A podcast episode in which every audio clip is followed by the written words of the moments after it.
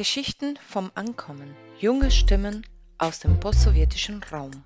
Ein Kooperationsprojekt der Yuan Praxisstelle Antisemitismus und Rassismuskritische Jugendarbeit der Amadeu Antonio Stiftung und ManyPod, dem Podcast der Rosa Luxemburg Stiftung für die Gesellschaft der Vielen. Hallo, mein Name ist Sophia, ich bin 26 Jahre alt, wohne und arbeite in Berlin und herzlich willkommen zu meiner ersten Podcast-Folge und hoffentlich nicht der letzten. Und zwar in dieser Folge habe ich mich mit Marsha getroffen und ich spreche mit ihr über den Begriff Post-Ost, was dieser Begriff für sie bedeutet und was überhaupt dieser Begriff ist und natürlich auch über ihre Familie, wie es war, als sie nach Deutschland kamen, die Hürden, aber auch die Vorteile, mit zwei Kulturen gleichzeitig aufzuwachsen. Ich wünsche euch ganz viel Spaß.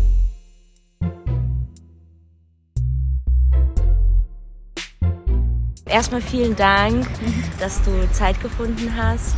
Kannst du etwas über dich erzählen, so dich ein bisschen vorstellen? Ich heiße Mascha, aber mein bürgerlicher Name ist Maria Reiswig, der Name, der im Pass steht. Ich bin geboren Anfang der 90er in Sibirien, in Oms. Bin dann 1995 mit meiner Familie nach Deutschland gekommen, danach in Berlin aufgewachsen, ähm, über die russlanddeutsche Linie meines Großvaters. Ich arbeite aktuell für den Podcast Präsent der Online-Redaktion. Außerdem bin ich Redaktionsmitglied Ostjournal. Nebenbei arbeite ich auch noch als Lehrerin an eher so ältere bzw. erwachsene Menschen. Warum hast du dir diesen Ort ausgesucht? In Ja. Wedding. Genau, auf dem Nettelbeckplatz. Genau, ich wohne in Wedding und äh, ich weiß nicht, die, dieser Platz wird von vielen Leuten als heruntergekommen beschrieben.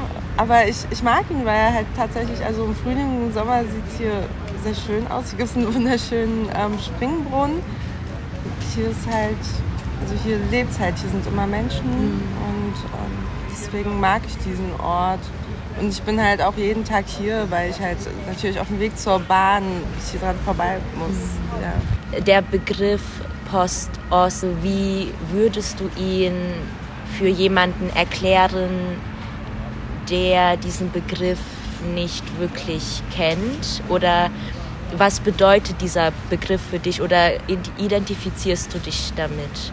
Post-Ost erstmal eine selbstbestimmte Zuschreibung ist, die ich mir zum Beispiel gewählt habe, aber auch andere Menschen, die sich als Post-Ost definieren. Wichtig zu erwähnen bei Post-Ost ist, dass, ähm, dass man diesen Begriff eigentlich gar nicht klar definieren kann. Deswegen ist er halt so spannend und ähm, deswegen äh, finde ich ihn halt auch so wichtig, weil ähm, ich nenne ja Post-Ost gerne eine Plattform, die Menschen, die sich diesen Begriff zugehörig fühlen, nutzen können und dann dort Themen diskutieren können, die sie betreffen. Jemand, der diesen Begriff nicht kennt, der kennt wahrscheinlich andere Begriffe wie osteuropäisch, russlanddeutsch, postsowjetisch, also die dann mir wahrscheinlich zugeschrieben worden wären. Und ähm, dann würde ich dieser Person sagen, ja, Post-Ost ist ähm, gelöst von diesen ganzen Begriffen, also weil das ähm, fremdzuschreibende Begriffe erstmal sind, auch nicht sonderlich korrekte Begriffe. Ähm, und ähm, zum Beispiel, ich bin ja beim Podcast Resel und Resel beschäftigt sich schon seit drei Jahren mit diesen Themenfeldern. Und ähm, zum Beispiel in einer der ersten Folgen wird über Sprache gesprochen. Es geht unter anderem auch darum, ähm, warum sprechen wir untereinander Deutsch, obwohl unsere Herkunftssprache vielleicht eine andere ist.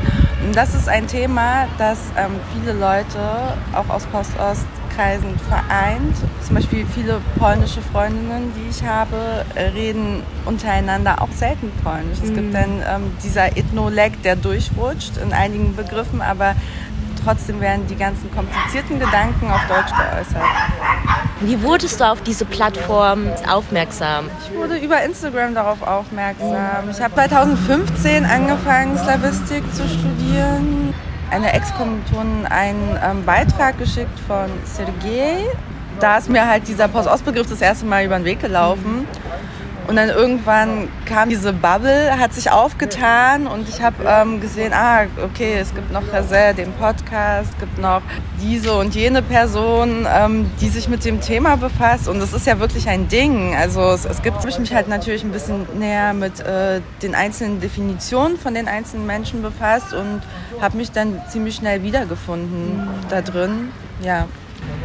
Ich glaube tatsächlich, dass der Artikel von Erika Singer so den ersten Stein ins Rollen gebracht hat. Ich glaube, den Begriff gibt es noch nicht so lange, weil ich glaube, bei mir war es auch, also vor einem Jahr, glaube ich, da habe ich es auch auf Instagram auch zum ersten Mal darüber gelesen und ja, wobei man auch sagen muss, also es gibt aktuell eine große Diskussion um den Begriff Postost mm. und es gibt viele Menschen, die sich nicht damit identifizieren mm. wollen und können. Und natürlich ist die Idee dahinter, dass wir Allianzen bilden können, also dass wir erstmal ein Element haben, das uns alle verbindet. Und das ist halt dieser Ost-Background, was auch immer das ist. Das ist ja immer, wie gesagt, diese Fremdzuschreibung. Du kommst nach Deutschland oder in irgendein anderes westeuropäisches Land und ähm, dann sagen die Leute zu dir, du kommst ja aus dem Osten. Das ist halt dieses weg sein.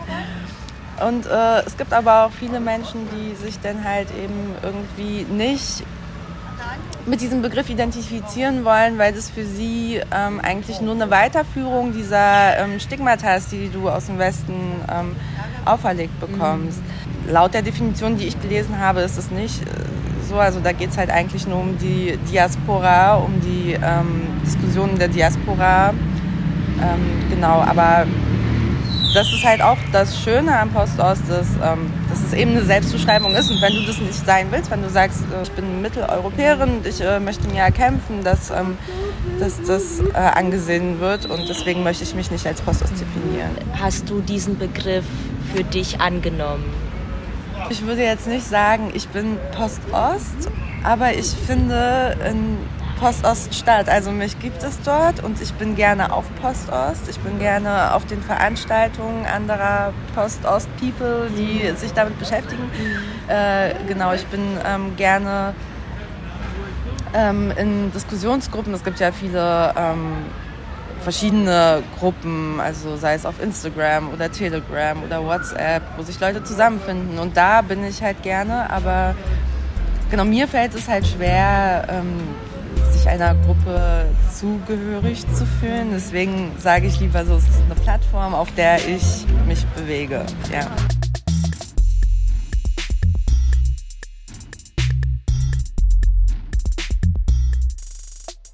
Wenn es für dich okay ist, würde ich gerne mehr erfahren von äh, eurem Ankommen in Berlin. In welchem Jahr seid ihr angekommen? Und hast du mal mit deinen Eltern so darüber geredet, wie das für sie war und wie war es für dich?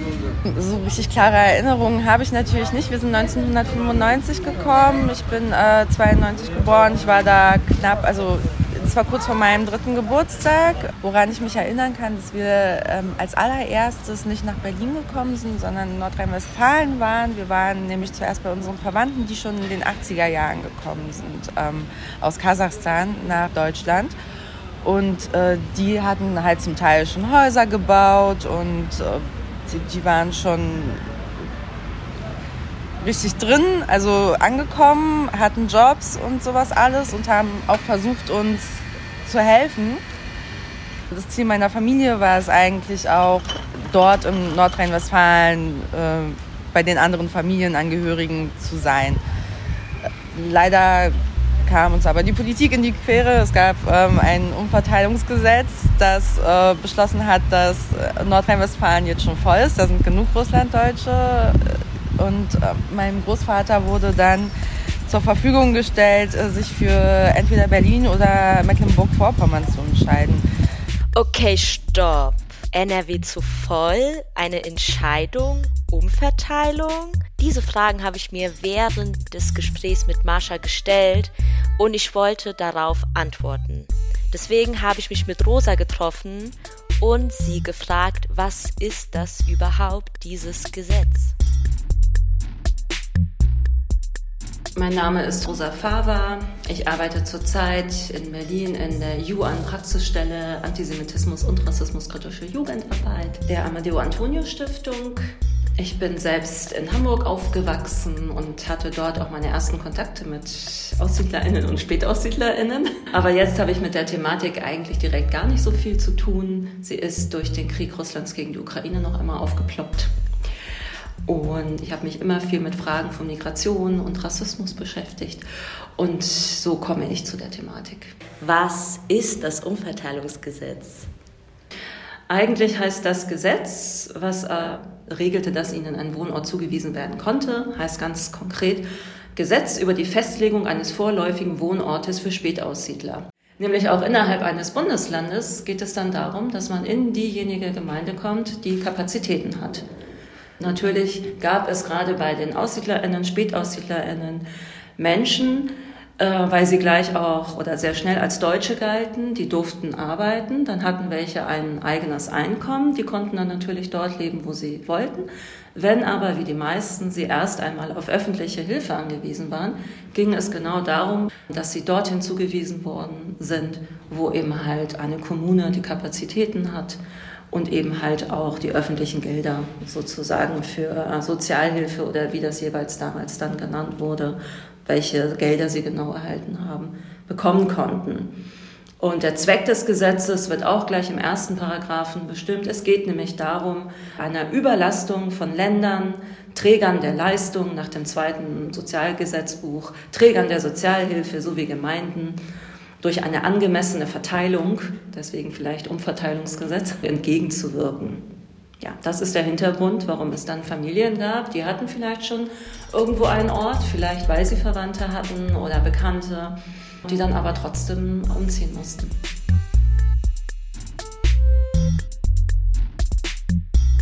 Deswegen ja, sind wir dann in Berlin gelandet natürlich. So Mecklenburg-Vorpommern war für uns keine Option.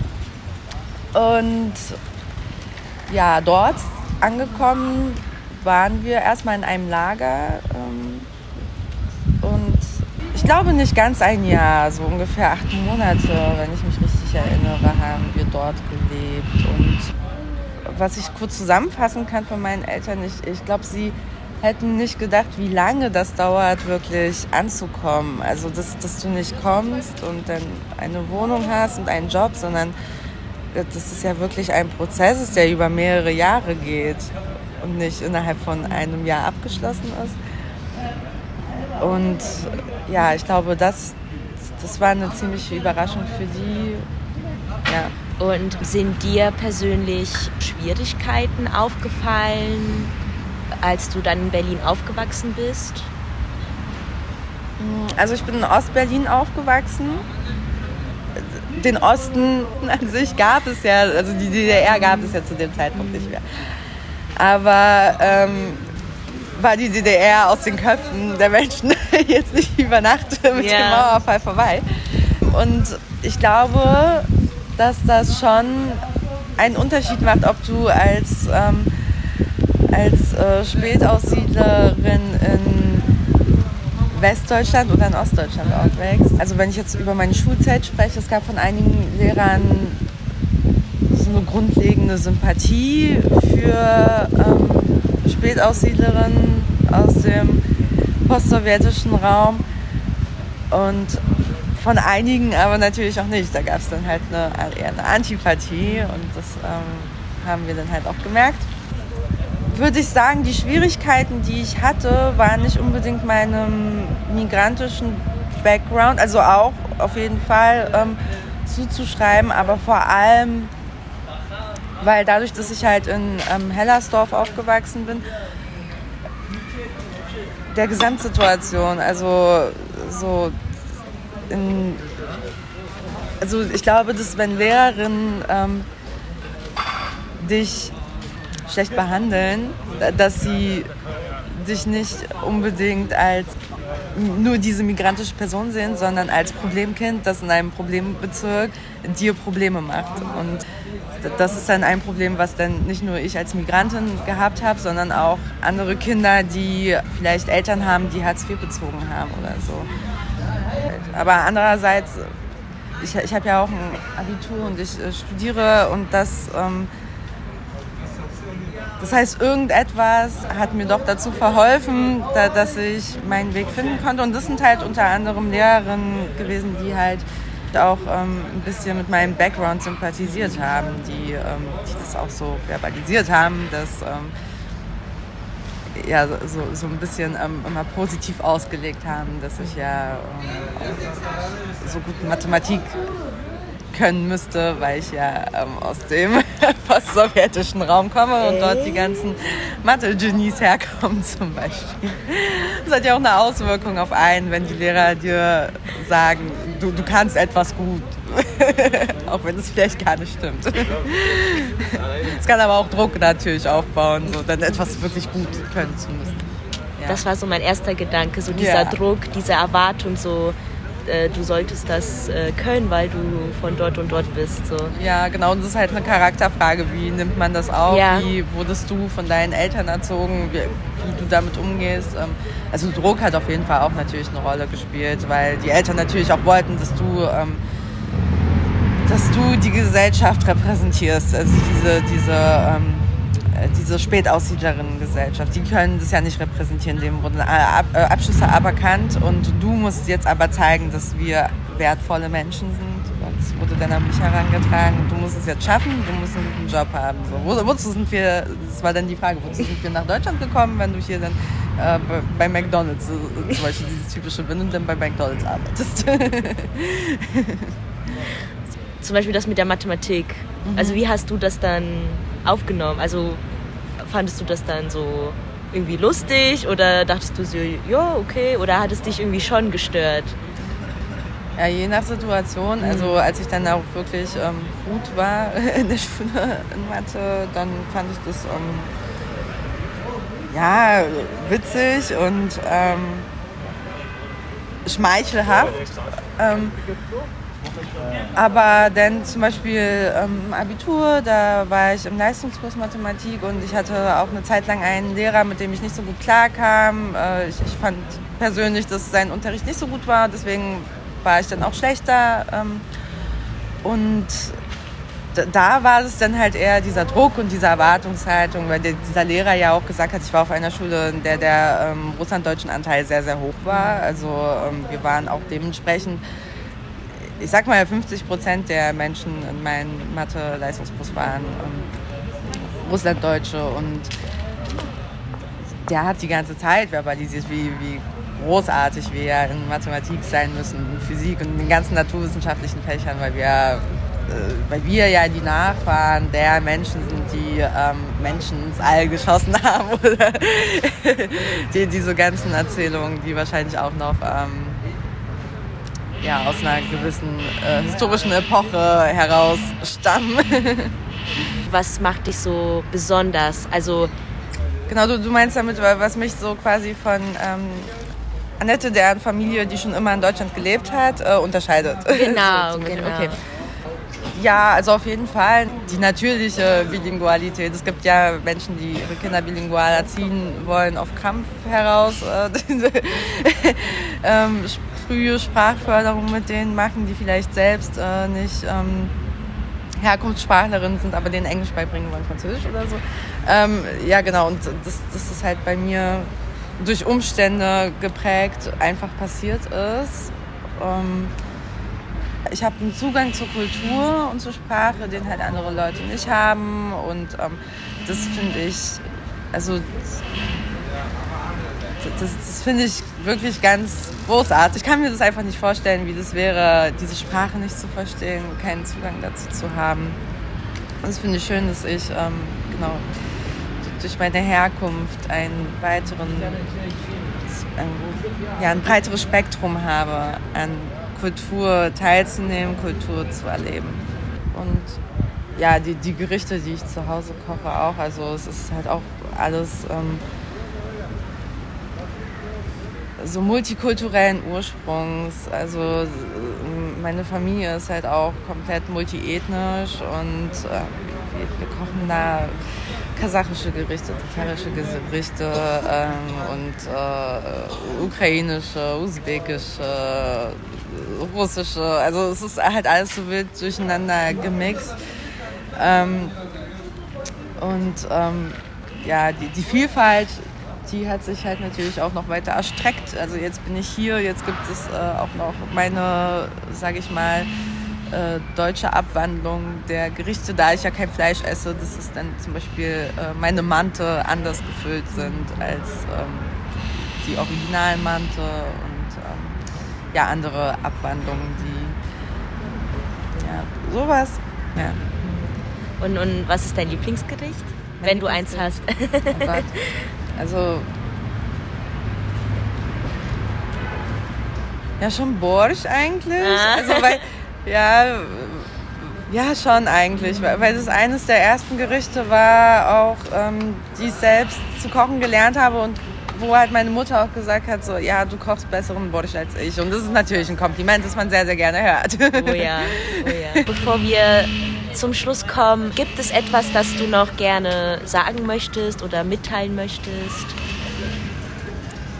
Ja, da würde ich halt gerne mitteilen, dass ich mir wünsche, zum Beispiel, dass ähm, sich Menschen nicht ähm, aus europäischen, postsowjetischen, was weiß ich auch immer, ähm, Ursprungs, ähm, dass die sich halt mehr mit diesem Begriff befassen in Deutschland, also Menschen, die ähm, keinen Migrationshintergrund haben vor allem und ähm, sich auch mehr mit den Perspektiven von Menschen, die auf Postost stattfinden, auseinandersetzen, da es aktuell immer noch sehr viele Vorurteile gibt, die abgebaut werden müssen. Und ja, genau, das wäre ein Wunsch, den ich hätte an die Gesellschaft. Ja, vielen lieben Dank für das Interview, für deine Zeit, für deinen Input, deine Meinungen und deine Geschichten. Danke dir auch und auf Wiederhören. Sie hörten Geschichten vom Ankommen, junge Stimmen aus dem postsowjetischen Raum, ein Kooperationsprojekt der Yuan Praxisstelle Antisemitismus und rassismuskritische Jugendarbeit der Amadeu Antonio Stiftung und ManyPod, dem Podcast der Rosa Luxemburg Stiftung für die Gesellschaft der Vielen.